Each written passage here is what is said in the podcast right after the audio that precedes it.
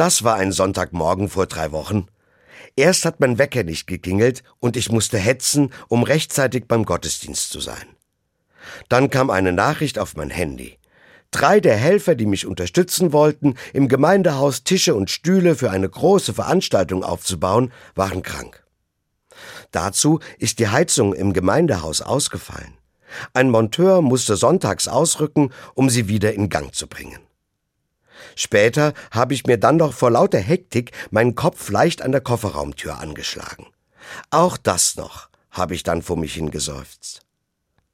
Abends habe ich dann einem guten Freund von meinem Pechtag erzählt. Ich war überrascht, was er mir dazu gesagt hat. Rolf, vergiss nicht, Gott Danke für den Tag zu sagen. Erst einmal war ich ziemlich perplex. Danke sagen für so einen Tag, an dem so viel schiefgelaufen ist?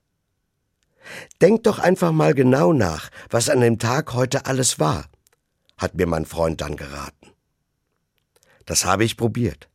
Ich bin den ganzen Tag im Kopf noch einmal durchgegangen. Und siehe da, es gab auch ein paar schöne Dinge, die passiert sind. Da war das gute Gespräch mit dem Heizungsmonteur, der mir voller Begeisterung erzählt hat, warum er gerne Christ ist. Oder die strahlenden Gesichter, die ich gesehen habe, als wir mit den wenigen Helfenden doch noch alles im Gemeindehaus aufgebaut hatten. Und ich habe aus dem Tag auch was gelernt. Zum Beispiel, dass ich nicht mehr so hektisch sein soll, wenn mal etwas nicht klappt. Und dass ich nicht immer gleich so verzweifelt sein brauche. Ich finde, das ist schon einiges. Und all das hätte ich vergessen, wenn da nicht die Sache mit dem Danken gewesen wäre. Erst so habe ich angefangen, über den Tag nachzudenken. Mein Danke habe ich auch dann gesagt.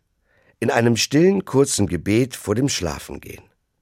Genau das will ich jetzt öfters tun. Gerade dann, wenn der Tag mal wieder nicht mein Freund war.